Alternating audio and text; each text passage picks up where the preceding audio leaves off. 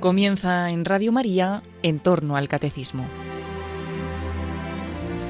Como complemento a las explicaciones del padre Luis Fernando de Prada en su programa sobre el catecismo de la Iglesia Católica, les estamos ofreciendo en varios sábados la reposición de una serie de programas de vida en Cristo que el propio padre Luis Fernando dedicó en el año 2019 a la virtud de la fe.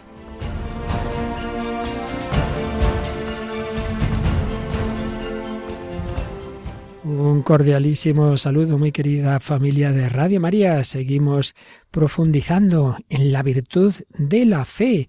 La fe que es el fundamento del edificio de la vida espiritual, de la vida en Cristo. Bueno, hemos dedicado ya bastantes programas a esta virtud y lo que vamos a hacer ahora es recoger algunas de las muchas y maravillosas enseñanzas que nos dejó la primera encíclica del Papa Francisco, Lumen Fidei, sobre la luz de la fe, que como él mismo explicó, y es obvio cuando uno la lee, pues prácticamente la tenía ya escrita el Papa Benedicto, pero el Papa Francisco con gran humildad y espíritu de colaboración, pues la recogió, la retocó, añadió algunas cosas y bueno, es suya, porque es él el que le da la autoridad magisterial del Papa Francisco, sellada el 29 de junio del año 2013, a los pocos meses de empezar su pontificado, una encíclica Lumen Fidei, la luz de la fe, que aunque preparada en su mayor parte por el Papa Benedicto, ya es la primera del Papa Francisco. Bien, no la vamos a exponer como tal, ya lo hicimos en su momento, pero sí vamos a recoger diversos aspectos, enseñanzas que nos vienen muy bien para acabar de recoger esas pinceladas, esas ideas, esas ideas básicas que hemos estado tratando en estos programas sobre esta gran virtud de la fe. Así que sin más, lo único que haremos será, pues eso, recoger frases, ideas, un mínimo comentario de un servidor de esta encíclica Lumen Fidei. Y así empieza la luz de la fe. La tradición de la Iglesia ha indicado con esta expresión el gran don traído por Jesucristo, que en el Evangelio de San Juan se presenta con estas palabras, Yo he venido al mundo como luz, y así el que cree en mí no quedará en tinieblas. Jesucristo es la luz del mundo. También San Pablo se expresa en los mismos términos, en la segunda a los Corintios 4:6, pues el Dios que dijo, brille la luz del serno de las tinieblas, ha brillado en nuestros corazones. Así pues, Empezaba esta encíclica con estas dos citas, una del propio Jesús en Juan 12, 46, yo he venido al mundo como luz para que no caminemos en tinieblas. Y luego San Pablo, en su segunda carta a los Corintios, dice que, que Dios ha brillado en nuestros corazones con esa luz que ilumina nuestras tinieblas. Y explicaba el Papa que en el mundo pagano, hambriento de luz, se había desarrollado el culto al sol, al sol invictus, al sol victorioso, que una y otra vez parecía que había sido derrotado, se había puesto el sol y vuelve a salir al día siguiente. Por eso, sol invencible, no vencido, pero aunque renacía cada día, resultaba claro que no podía irradiar su luz sobre toda la existencia del hombre, pues el sol no ilumina toda la realidad, sus rayos no pueden llegar hasta las sombras de la muerte, allí donde los ojos humanos se cierran a su luz. Pues sí, la luz del sol, y aquí podemos decir en general las cosas de este mundo, pues dan luz, iluminan hasta cierto punto, pero no iluminan los grandes misterios de la vida y desde luego no iluminan el más allá de la muerte. Y hay una cita muy bonita de un mártir filósofo convertido al cristianismo, San Justino, de los primerísimos tiempos de la Iglesia, que con cierta ironía dice, no se ve que nadie estuviera dispuesto a morir por su fe en el sol. Bueno, si esos paganos adoraban al sol, pero no sabemos de nadie que muriera por su fe en el sol, mientras que los cristianos, y entre otros San Justino, dieron la vida por su fe en Jesucristo. Por eso, conscientes del vasto horizonte que la fe les abría, los cristianos llamaron a Cristo el verdadero sol, cuyos rayos dan la vida, decía San Clemente de Alejandría. Es el verdadero sol, sus rayos dan la vida. Es bonito que a veces va uno a una exposición del Santísimo y se plantea así, vamos a tomar baños de sol, vamos a ponernos ante el sol. Fijaos que muchas custodias tienen la forma de un sol, unos rayos que brotan de ese centro donde está la sagrada forma. Ahí nos ponemos ante el sol verdadero que nos ilumina, que calienta el corazón, como encendió el corazón de los discípulos de Maus. Voy haciendo algún comentario según se me ocurre sobre el texto de la encíclica, que obviamente siempre es bueno que tengáis y que leáis. A Marta, que llora la muerte de su hermano Lázaro, le dice Jesús, ¿no te he dicho que si crees verás la gloria de Dios? Fijaos aquí, aparecen dos verbos. Si crees, verás. Creer y ver. Quien cree, ve. Ve con una luz que ilumina todo el trayecto del camino, porque esa luz llega a nosotros desde Cristo resucitado, estrella de la mañana, que no conoce ocaso. Pues esto es lo que nos dice el número uno de esta encíclica Lumen Fidei. Pero es una encíclica que se escribe ya en el tercer milenio, después de todos los filósofos de la ilustración, de los maestros de la sospecha, de los ateísmos, y por eso el segundo número tiene este titulillo, Una luz ilusoria. Podemos oír la objeción de muchos contemporáneos nuestros. En la época moderna se ha pensado que esa luz podía bastar para las sociedades antiguas, pero que ya no sirve para los tiempos nuevos, para el hombre adulto, ufano de su razón, ávido de explorar el futuro de una nueva forma. En este sentido, la fe se veía como una luz ilusoria que impedía al hombre seguir la audacia del saber. Y cita aquí al joven Nietzsche cuando invitaba a su hermana Elizabeth a arriesgarse, a emprender nuevos caminos con la inseguridad de quien procede autónomamente. Y añadía, aquí se dividen los caminos del hombre. Si quieres alcanzar paz en el alma y felicidad, cree, pero si quieres ser discípulo de la verdad, indaga. Fijaos qué cosas le decía Nietzsche a su hermana. Sí, fijaos que venía a reconocer esto es curioso, que el creyente puede tener paz en el alma y felicidad, pero viene a decir que eso no es la verdad, que eso es un falso consuelo. Si quieres ser discípulo de la verdad, indaga. Si quieres ser feliz, cree. Hombre, con esta idea, señala este final del número dos, creer sería lo contrario de buscar. Y a partir de aquí Nietzsche critica al cristianismo por haber rebajado la existencia humana, quitando novedad y aventura a la vida. La fe sería como un espejismo que nos impide avanzar como hombres libres hacia el futuro. Estas ideas, que son ya muy viejas, pues estaban en Feuerbach y en otros autores, hoy están muy difundidas, a un nivel ya más popular. Bueno, sí, tú crees, es un falso consuelo, ¿verdad? Pues vale, cada uno se consuela con lo que quiere, pero en fin, todo eso son imaginaciones. Sigue diciendo el número 3 de Lumen Fide. De esta manera, la fe ha acabado por ser asociada, en este mundo nuestro, a la oscuridad, se ha pensado poderla conservar, encontrando para ella un ámbito que le permita convivir con la luz de la razón. El espacio de la fe se crearía allí donde la luz de la razón no pudiera llegar, allí donde el hombre ya no pudiera tener certezas. La fe se ha visto así como un salto que damos en el vacío por falta de luz, movidos por un sentimiento ciego, o como una luz subjetiva, capaz quizá de enardecer el corazón, de dar consuelo privado, pero que no se puede proponer a los demás como luz objetiva y común para alumbrar el camino. Pues si esto es muy actual, bueno, si tú quieres creer, si esto te consuela, es tu sentimiento bien, como una cosa muy subjetiva, pues como uno que puede estar enamorado de no sé qué cantante, pues bien, esa es tu subjetividad, pero de eso hay poco que hablar, como si la fe no fuera algo con una base racional que podemos compartir. Pero poco a poco se ha ido viendo que la luz de la razón autónoma no, no, tampoco, no logra iluminar suficientemente el futuro. Al final, el futuro queda en la oscuridad y deja al hombre con el miedo a lo desconocido. Pues claro, la razón llega hasta donde llega, no llega a los misterios, no llega al origen y fin del mundo, no llega al más allá, no nos da el sentido de la vida. Los médicos pueden prolongar la vida, pero no decirnos su sentido. De este modo, el hombre ha renunciado a la búsqueda de una luz grande, de una verdad grande, y se ha contentado con pequeñas luces que alumbran el instante fugaz, pero que son incapaces de abrir el camino. Pues sí, pequeñas luces, la ciencia ilumina sobre cómo es esto, cómo es lo otro, cómo funciona tal cosa, tal otra, pero nunca nos va a dar respuesta a las grandes preguntas. Son sólo las pequeñas respuestas a las pequeñas preguntas, nunca a las grandes preguntas de dónde venimos, a dónde vamos, qué sentido tiene la vida, la muerte, el más allá, etc.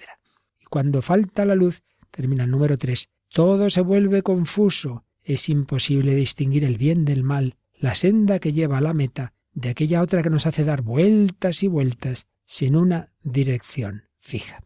Así pues, después de esta alusión a cómo el mundo de hoy pues menosprecia la fe, piensa que es un falso consuelo, una luz ilusoria, se nos propone buscar esa verdadera luz, una luz por descubrir. Es urgente recuperar el carácter luminoso propio de la fe, dice el número cuatro, pues cuando su llama se apaga, todas las otras luces acaban languideciendo.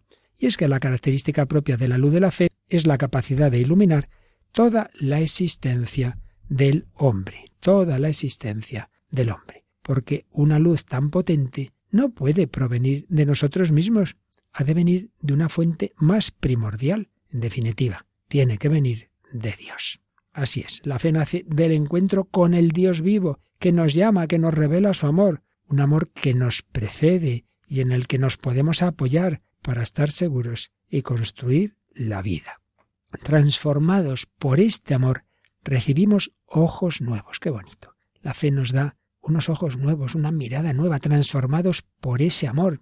Experimentamos que en él, en ese amor, hay una gran promesa de plenitud y se nos abre la mirada al futuro. Sí, la fe nos abre la mirada a la esperanza, a, esa, a ese deseo del encuentro con Dios. La fe que recibimos de Dios como don sobrenatural se presenta como luz en el sendero, como luz en el sendero. Se presenta así la luz. Y el Señor con esa luz, con ese camino que queda orientado, pues mm, podemos ir caminando sin miedo. Por una parte, esta luz que orienta nuestro camino en el tiempo, por una parte digo, procede del pasado. Es la luz de una memoria fundante, la memoria de la vida de Jesús, donde su amor se ha manifestado totalmente fiable, capaz de vencer a la muerte. Así pues, la fe evidentemente nuestra fe cristiana, en primer lugar, tiene una referencia al pasado, claro, se basa en alguien que vivió, que sufrió, que murió y resucitó. Es algo del pasado, pero como Jesús precisamente ha resucitado y nos atrae más allá de la muerte, desde ese punto de vista, la fe es una luz que viene del futuro. Claro, Cristo viene de más adelante. Vivió y sufrió y murió en el pasado, pero resucitado está esperándonos, está glorioso, está arriba, por así decir, está en el cielo, viene del futuro nos desvela vastos horizontes y nos lleva más allá de nuestro yo aislado hacia la más amplia comunión. Nos damos cuenta, por tanto, de que la fe no habita en la oscuridad, sino que es luz en nuestras tinieblas. Dante, en la Divina Comedia, después de haber confesado su fe ante San Pedro, describe la fe como una chispa, una chispa que se convierte en una llama cada vez más ardiente y centellea en mí cual estrella en el cielo. Qué bella descripción literaria de Dante, una chispa que cada vez arde más en mi corazón, que centellea en mí como una estrella en el cielo. Pues sí, la gran alegría de creer, Jesús resucitado encendió esa alegría en el corazón de los discípulos de Maús, en el corazón de la Magdalena, por supuesto en el de su madre, la Santísima Virgen María, en el de Pedro, que estaría el pobre hecho polvo después de sus negaciones, pues también pedimos al Señor, pedimos al Señor esa gran alegría de creer, así lo decía el Papa Benedicto, así lo decía el Papa Francisco, la gran alegría de creer, y reavivar la percepción de la amplitud de horizontes que la fe nos desvela para confesarla en su unidad e integridad, sostenidos por su presencia y por la acción del Espíritu Santo, la convicción de una fe que hace grande y plena la vida, grande y plena la vida. Frente a tantos enemigos de la fe católica como Nietzsche, que pensaban que la fe empequeñece la vida, es al revés, le da sentido, plenitud, felicidad y esa convicción de una fe que hace grande y plena la vida es la que animaba a los primeros cristianos. Se recuerda en este número 5 este diálogo en las actas de los mártires entre un prefecto romano, rústico, y un cristiano, Hierax. Le pregunta el prefecto al cristiano, ¿Dónde están tus padres? Y éste responde, Nuestro verdadero padre es Cristo, y nuestra madre la fe en él. Pues sí, para aquellos cristianos la fe era una madre porque los daba luz, engendraba en ellos la vida divina, una nueva experiencia, una visión luminosa de la existencia, por la que estaban dispuestos a dar testimonio público hasta el final, hasta el final, hasta dar la vida por Jesús. Él ha resucitado y Él quiere que resucitemos en nuestro corazón. La fe enriquece la existencia humana en todas sus dimensiones. Y en esta fe, don de Dios, virtud sobrenatural infusa por Él, reconocemos que se nos ha dado un gran amor, que se nos ha dirigido una palabra buena, y que si acogemos esta palabra que es Jesucristo, palabra encarnada, el Espíritu Santo nos transforma, ilumina nuestro camino hacia el futuro y da alas a nuestra esperanza para recorrerlo con alegría. Fe, esperanza y caridad constituyen el dinamismo de la existencia cristiana hacia la comunión plena con Dios, como vimos en programas anteriores. esa fe que Jesús encendió en la Magdalena, que quería a Jesús, pero se había quedado con un Jesús del pasado, un Jesús muerto, con un cadáver. No, no, no, no está muerto, ha resucitado. Vamos a pedir al Señor que también reavive nuestra fe, que nos resucite, que haga que nuestro corazón viva lleno de alegría y de esperanza. Una mujer al alba lleva un perfume de nardo en alabastro.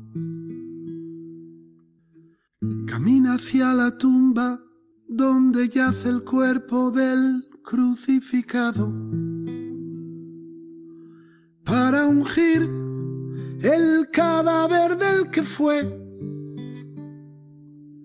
el Mesías del pueblo de Israel.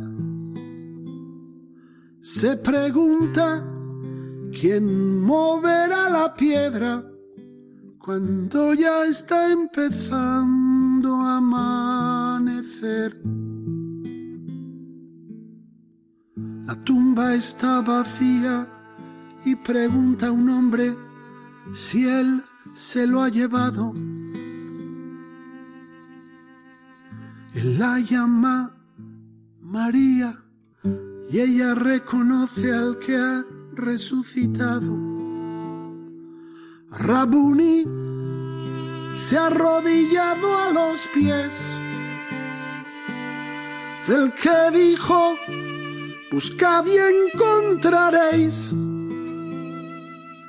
Él la envía, pedile a mis hermanos, volved a Galilea allí me veréis.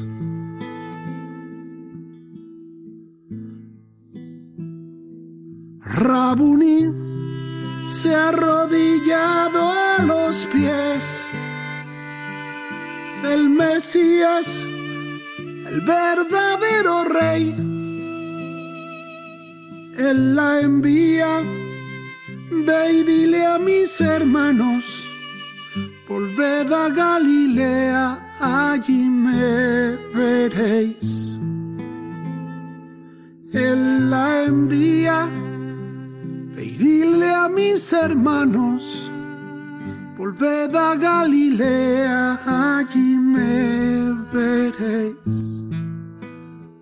Allí me veréis, la fe nos da esa visión sobrenatural. Aquí seguimos en Radio María Vida en Cristo, Padre Luis Fernando de Prada, hablando de la fe, pero hoy pues sacando enseñanzas de esta encíclica preciosa Lumen Fidei del Papa Francisco, aunque preparada en buena medida por el Papa Benedicto, sobre la virtud teologal de la fe. Hemos visto lo esencial de la introducción y vamos a lo esencial del capítulo primero. Hemos creído en el amor. Y aquí se nos va a hablar de esa fe en la revelación, en en toda la historia de la salvación, desde el Antiguo Testamento, desde Abraham o Moisés, el pueblo de Israel, hasta la fe cristiana y la fe cristiana vivida en la Iglesia. Abraham, Abraham nuestro Padre en la fe, como decimos en la plegaria eucarística primera de la Santa Misa. Dios le dirige la palabra, se revela como un Dios que habla y lo llama por su nombre, Abraham, Abraham. Sí, cuántas veces Dios le llama por su nombre.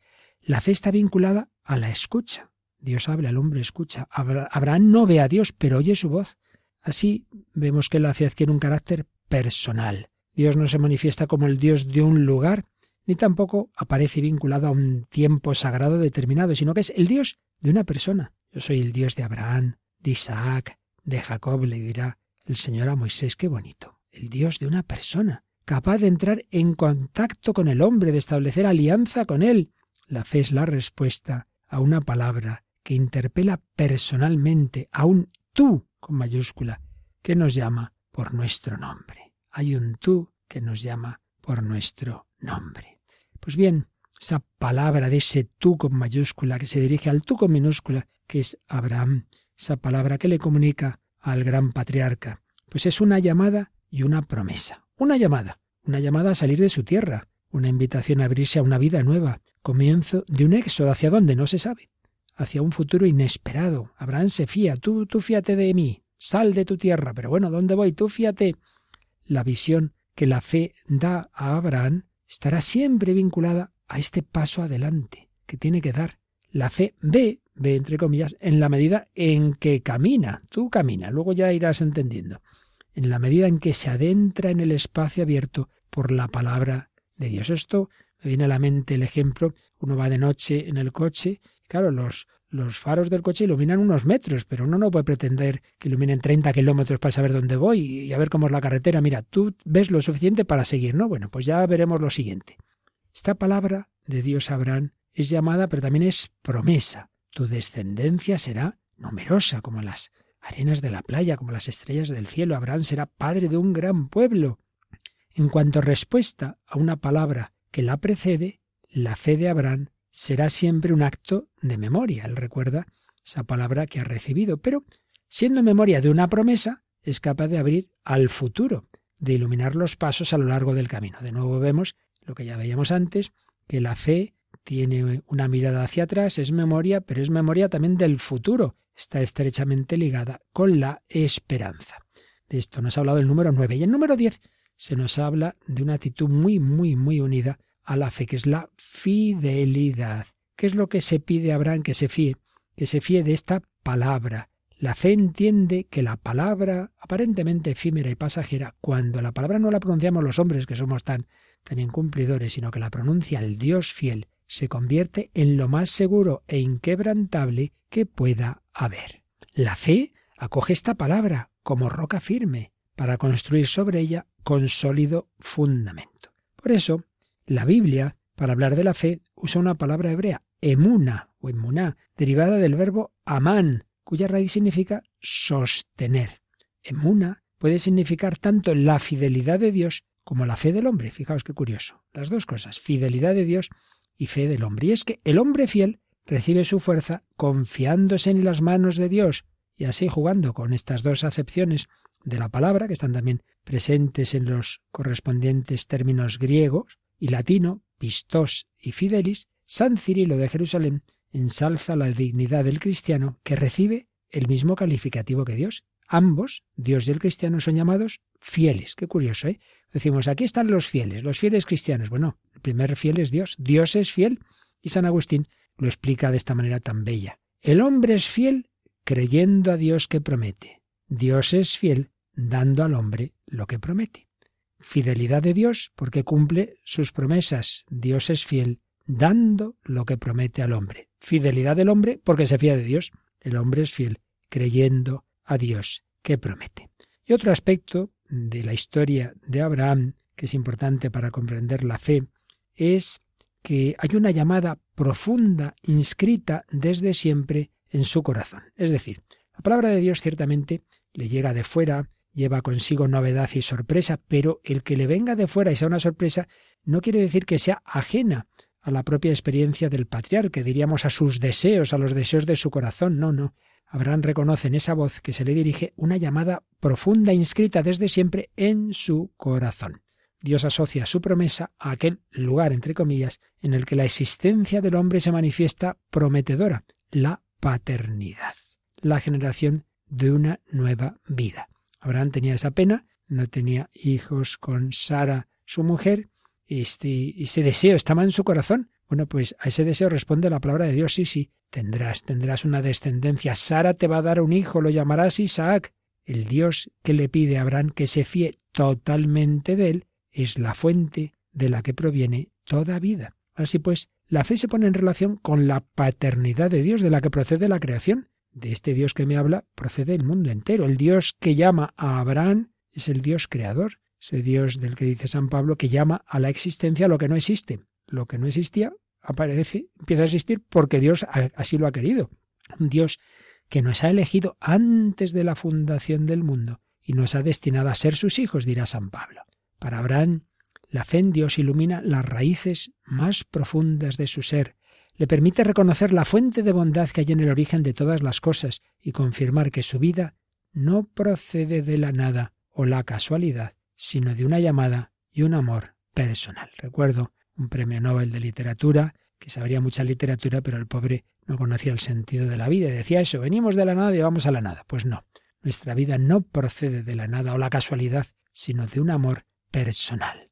El Dios misterioso que lo ha llamado no es un Dios extraño, sino aquel que es origen de todo, y que todo lo sostiene. La gran prueba de la fe de Abraham, el sacrificio de su hijo Isaac, nos permite ver hasta qué punto ese amor originario es capaz de garantizar la vida incluso después de la muerte. Si Abraham se creía lo que Dios le había dicho, que iba a ser padre de una gran descendencia, y luego le pide, le parecía así, sacrificar a su hijo Isaac, Abraham diría, bueno, pues ya lo resucitará, pero Dios cumplirá su palabra. La palabra que ha sido capaz de suscitar un hijo, a pesar de su cuerpo medio muerto en el seno estéril de Sara, sería también capaz de garantizar la promesa que había hecho mm, más allá de toda amenaza, de todo peligro. Bueno, pues, pues Dios sabrá cómo me va a dar la descendencia, aunque ahora muera Isaac. La gran fe de Abraham nuestro Padre en la fe. Hay que fiarse de Dios, como el pobre, digo el pobre porque desde luego eh, hacía falta eso, mucha fe, de aquí para allá, peregrino, escuchando esas promesas de Dios que parecía que se desmentían constantemente. No, no, de pobre nada, feliz, porque fue fiel, porque se fió de Dios. Pues bien, tenemos ese gran modelo. Luego, la encíclica nos habla en general de la fe del pueblo de Israel y particularmente en el libro del Éxodo, la historia del pueblo de Israel, sigue la estela de la fe de Abraham. Abraham peregrinaba, Israel peregrina por el desierto. La fe nace de nuevo de un don originario. ¿Cuál es aquí el don originario? Si Dios llamó a Abraham, pues también Dios llama a Israel a través de Moisés, recordemos. Israel se abre a la intervención de Dios que quiere librarlo de su miseria. Dios se compadecía de su pueblo esclavo en Egipto. La fe es la llamada a un largo camino, para adorar al Señor en el Sinaí y heredar la tierra prometida. Es muy bello pues cómo se va describiendo el amor divino con los rasgos de un padre que lleva de la mano a su hijo por el camino. Deuteronomio 1.31. La confesión de fe de Israel se, se formula como narración de los beneficios de Dios, como el Señor nos liberó, nos guió por el desierto. Es la narración que el pueblo transmite de generación en generación. Mi padre era un arameo errante, etc. Para Israel, la luz de Dios brilla a través de la memoria de las obras realizadas por el Señor. Da gracias al Señor porque es bueno, porque nos sacó, porque nos libró en el Mar Rojo, etc. La luz de Dios brilla a través de la memoria de las obras realizadas por el Señor, conmemoradas y confesadas en el culto y transmitidas de padres a hijos. Y vemos aquí una cosa muy importante. La luz de la fe no es una cosa así abstracta, teórica, no, no. Está vinculada al relato concreto de la vida, al recuerdo agradecido de los beneficios de Dios y al cumplimiento progresivo de sus promesas. Esto, señala la encíclica, lo expresaba la arquitectura gótica cuando en las grandes catedrales la luz llega del cielo a través de las vidrieras en las que está representada la historia sagrada. Es un signo de cómo la luz de Dios nos llega a través de la narración de la revelación y así puede iluminar nuestro camino en el tiempo recordando lo que Dios ha hecho en el pasado, recordando los beneficios divinos, mostrando cómo se cumplen sus promesas. Por otra parte, la historia de Israel también nos hace ver otra cosa, y es que el pueblo muchas veces caía en tentaciones, y concretamente en la tentación de la incredulidad, incluso llegando a la idolatría. Moisés estaba hablando con Dios en el Sinaí y el pueblo no soportaba ese, ese Dios oculto, ese misterio del rostro oculto de Dios. Necesitaba a alguien más cercano. La fe sin embargo, requiere renunciar a la posesión inmediata que parece ofrecer la visión. La fe nos invita a abrirnos a la fuente de la luz, pero respetando el misterio propio de un rostro con mayúscula, que quiere revelarse personalmente cuando él así lo estime oportuno. Martin Buber citaba esta definición de idolatría de un rabino, el rabino de Koch. Se da idolatría cuando un rostro se dirige reverentemente a un rostro, que no es un rostro, parece un juego de palabras, quiere decir cuando el hombre adora a un rostro que en realidad no es el rostro de Dios, sino de un ídolo. Y es que ese es el peligro, que en lugar de tener fe en el Dios escondido, se prefiere adorar un ídolo, un ídolo cuyo rostro se puede mirar, cuyo origen es conocido, claro, lo hemos fabricado nosotros. Aquí no hay riesgo de que el ídolo nos hable y nos saque de nuestras seguridades. Los ídolos tienen boca y no hablan, dice Salmo 115. Pero claro, al final, el ídolo es un pretexto para ponerme a mí mismo en el centro de la realidad. Claro, el ídolo lo he hecho yo, lo manejo yo, adoro la obra de mis propias manos. Entonces, una idea muy interesante, perdida la orientación fundamental que da unidad a la existencia, el hombre se disgrega en la multiplicidad de sus deseos, negándose a esperar el tiempo de la promesa, se desintegra en los múltiples instantes de su historia. Por eso la idolatría es siempre politeísta, Adoro este ídolo, luego este otro, luego este otro, el placer, el poder, el poseer. esta persona es politeísta, voy de uno en otro, ir sin meta alguna de un señor a otro. La idolatría no presenta un camino, sino una multitud de senderos que no llevan a ninguna parte y forman más bien un laberinto. Quien no quiere fiarse de Dios, ¿sabéis lo que pasa? Nos dice la encíclica, el que no se quiere fiar de Dios, al final se ve obligado a escuchar las voces de tantos ídolos que le gritan fíate de mí. Pues anda, que no es verdad. El que no adora a Dios adora tantos ídolos de nuestro mundo. El que no se fía de Dios se fía del primero que aparece. Y es que, decía Chesterton, lo malo del ateo no es que no es que no crea en Dios, es que cree en cualquier cosa. Y es así. Un sacerdote menos cien adivinos más, había dicho también otro autor. Necesitamos adorar al Dios verdadero, y si no adoramos a los ídolos. La fe, en cuanto asociada a la conversión, es lo opuesto a la idolatría, separación de los ídolos, para volver al Dios vivo mediante un encuentro personal. Por eso, creer significa confiarse a un amor misericordioso que siempre acoge y perdona, que sostiene y orienta la existencia, que se manifiesta poderoso en su capacidad de enderezar lo torcido de nuestra historia. La fe consiste en la disponibilidad para dejarse transformar una y otra vez por la llamada de Dios. Y aquí la paradoja. En el continuo volverse al Señor, el hombre encuentra un camino seguro que lo libera de la dispersión a que le someten los ídolos. La fe es ese fiarse porque nos fiamos, porque confiamos en el Señor, porque confiamos en su amor, en su misericordia. Señor, confío en ti. Vamos a decírselo, vamos a pedir al Señor que aumente nuestra fe, nuestra confianza, que no nos apoyemos en los ídolos, sino solo en el Dios verdadero.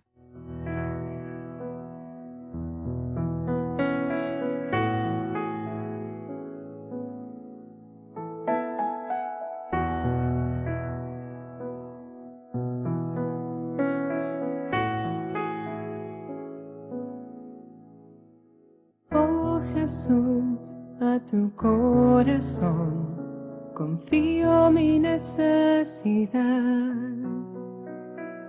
Mírala y después deja tu corazón actuar.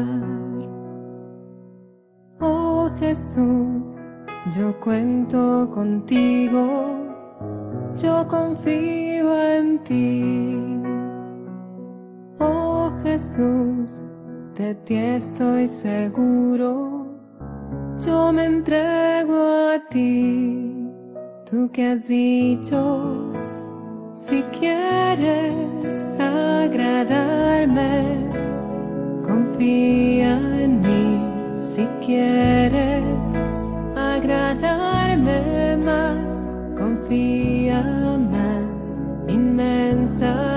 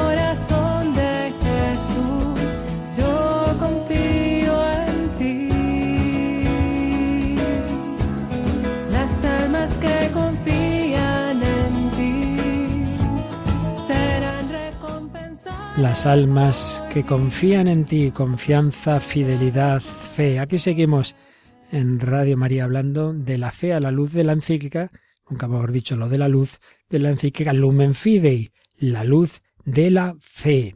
Bueno, pues estamos viendo cómo se va manifestando la fe en el Antiguo Testamento, en Abraham, en el pueblo de Israel. El número 14 de esta encíclica destaca dentro de Israel la gran figura, Moisés, el mediador.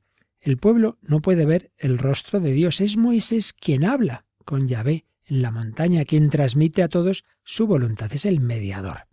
Entonces, con esta presencia del mediador de Moisés, Israel aprendió a caminar unido, porque va todo el pueblo caminando. Se ha fiado de Dios a través de Moisés. Entonces, ese acto de fe individual se inserta en una comunidad. Va todo el pueblo en camino. Se inserta en el nosotros, común del pueblo, un pueblo que en la fe es como un solo hombre. De hecho, Dios llama a Israel mi hijo primogénito.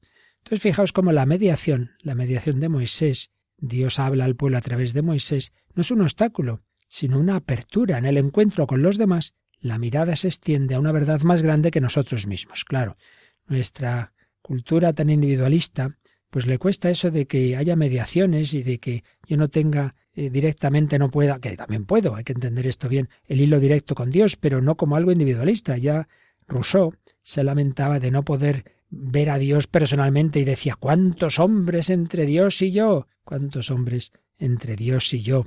Es tan simple y natural que Dios se haya dirigido a Moisés para hablar a Jean-Jacques Rousseau. Bueno, ¿qué pasa? ¿Que no puede hablarte a ti también con una mediación? Desde una concepción individualista y limitada del conocimiento, no se puede entender el sentido de la mediación, esa capacidad de participar en la visión del otro, ese saber compartido, que es el saber propio del amor. Esto ya vimos en programas anteriores que al margen del sentido religioso de la fe, realmente en la vida humana permanentemente todos nos tenemos que fiar de todos.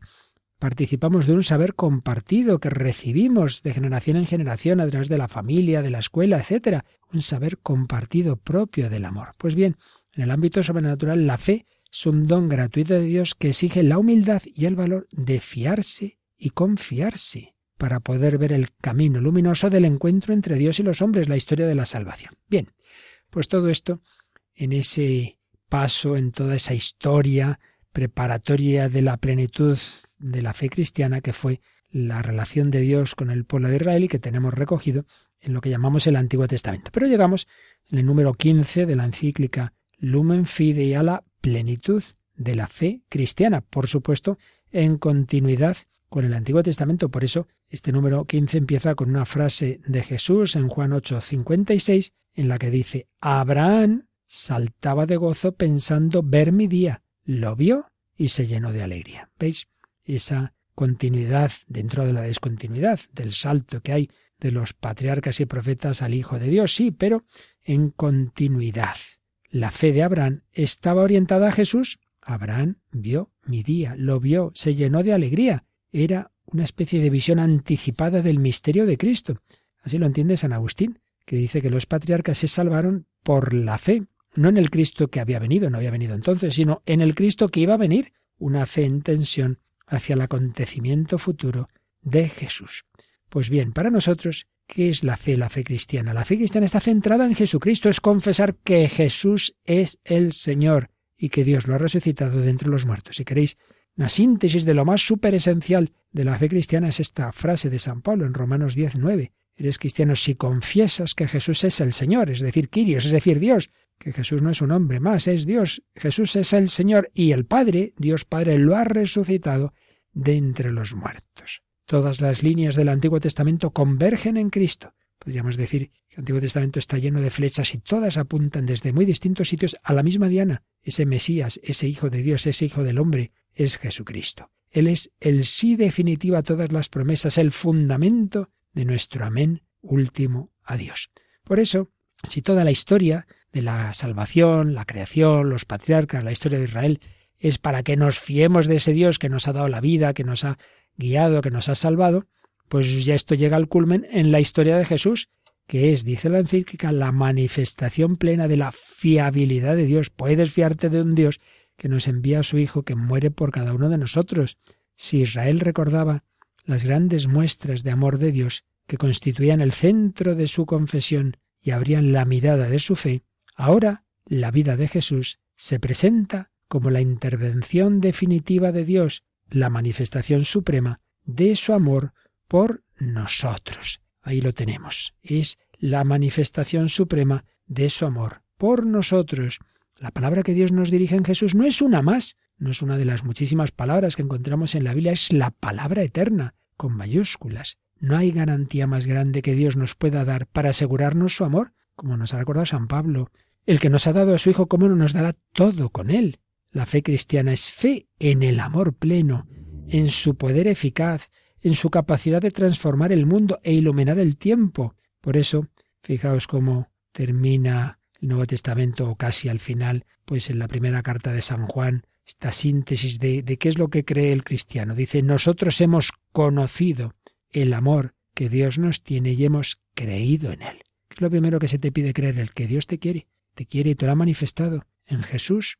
La fe reconoce el amor de Dios manifestado en Jesús como el fundamento sobre el que se asienta la realidad y su destino último. La fe en Jesús. Y precisamente si toda la vida de Jesús nos invita a confiar, sobre todo la mayor prueba de la fiabilidad del amor de Cristo es su muerte por los hombres. Nadie tiene amor más grande que el que da la vida por sus amigos. Jesús ha ofrecido la suya por todos, también por los que eran sus enemigos, para transformar los corazones. Por eso, los evangelistas han situado en la hora de la cruz el momento culminante de la mirada de la fe.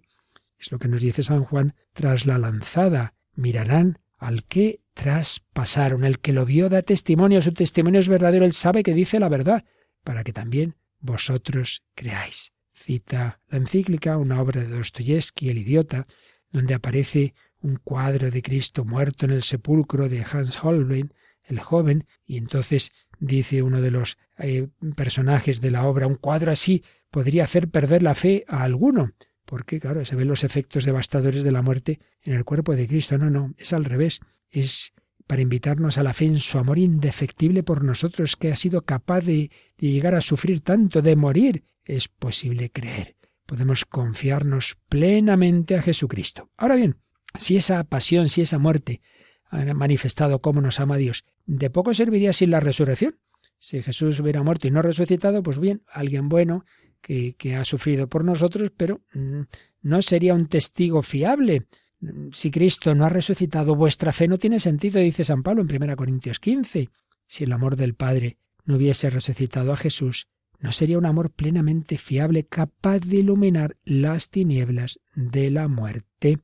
San Pablo habla de su vida en Cristo diciendo que se trata de la fe del Hijo de Dios que me amó y se entregó por mí.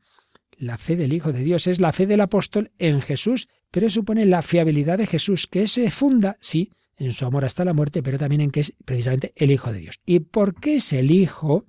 Porque está radicado de modo absoluto en su Padre, ha vencido a la muerte. El Hijo, el que es Dios de Dios, luz de luz, no podía quedar sujeto a la muerte. El Hijo, radicado eternamente y absolutamente en el Padre, vence a la muerte y hace resplandecer la vida. Y aquí hay una alusión muy interesante. Nuestra cultura ha perdido la percepción de esta presencia concreta de Dios, de su acción en el mundo. Hay mucha gente, lo hemos oído, que dice, sí, sí, no, sí, sí, yo creo en Dios, algo tiene que haber por ahí arriba, pero como eso, algo hay arriba, pero que no tiene que ver con mi día a día un Dios que se encuentra más allá, que sirve para ir a los funerales, para pensar que bien, que, allí estarán los que se han muerto, pero un Dios que no interviene en nuestra vida, en nuestro mundo. Pero si eso fuera así, si Dios fuese incapaz de intervenir en el mundo, en la realidad, en la sociedad, su amor no sería verdaderamente poderoso, real, no sería un verdadero amor, no sería capaz de cumplir la felicidad que promete. Y además entonces creer o no sería indiferente, cosa que ocurre. Hay gente que dice que es creyente, pero vamos, que vive igual que el no creyente. Da igual, Dios es una idea que no afecta a su vida. No, los verdaderos cristianos confiesan el amor concreto y eficaz de Dios que obra en la historia, que determina su destino final, un amor que se deja encontrar, que se ha revelado en la vida, pasión, muerte y resurrección de Jesucristo. Ahora bien, Cristo no es sólo aquel en quien creemos, la manifestación máxima del amor de Dios, sino también aquel con quien nos unimos para poder creer. Y aquí hay otra idea muy interesante. La fe no sólo mira a Jesús, la fe es mirada a Jesucristo, sino que mira desde el punto de vista de Jesús, con sus ojos, es decir, Con la fe miramos toda la realidad. La fe no es solo para creer en la Santísima Trinidad, en Jesús, en la Eucaristía, sino desde Jesús mirar todo como Dios lo ve, ver todo con los ojos de Dios. Por ejemplo, la cruz, que humanamente pues es algo muy feo, con los ojos de Dios es camino de salvación.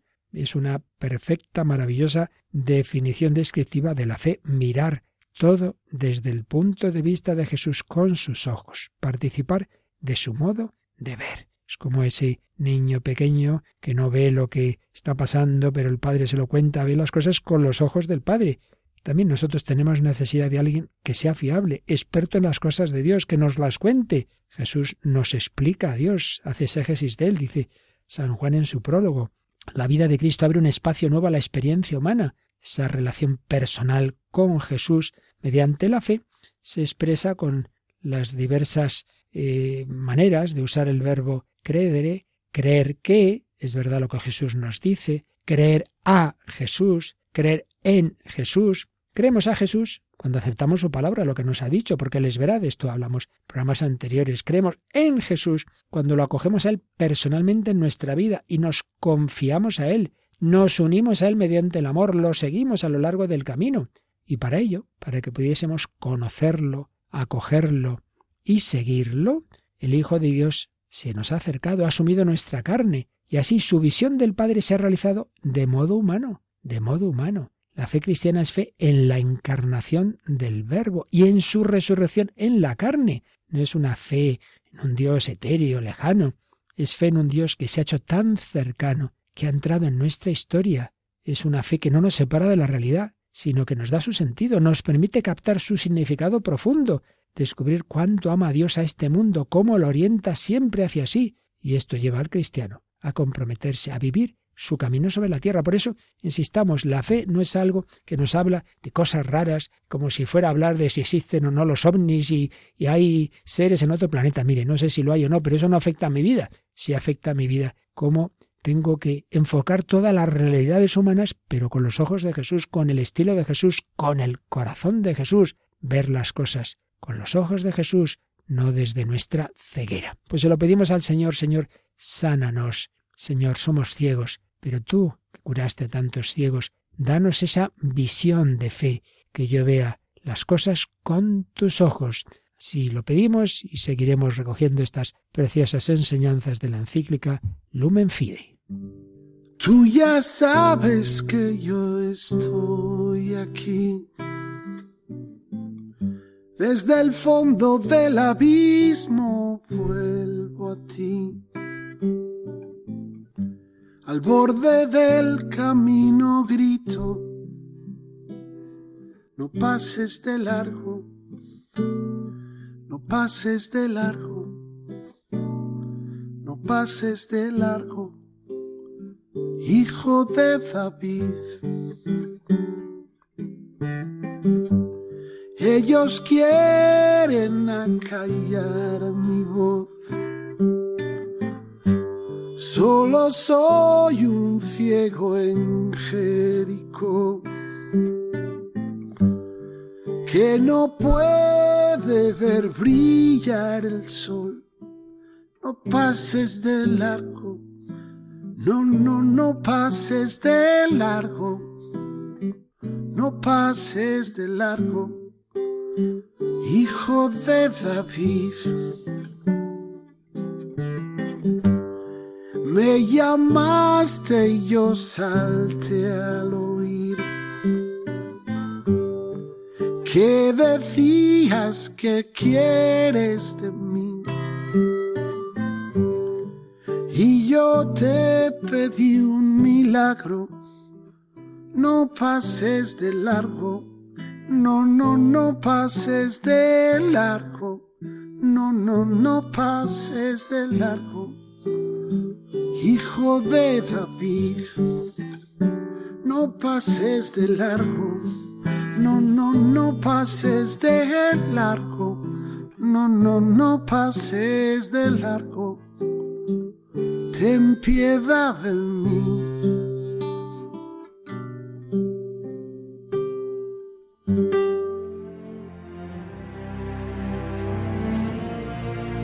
Así finaliza en Radio María el programa En torno al Catecismo.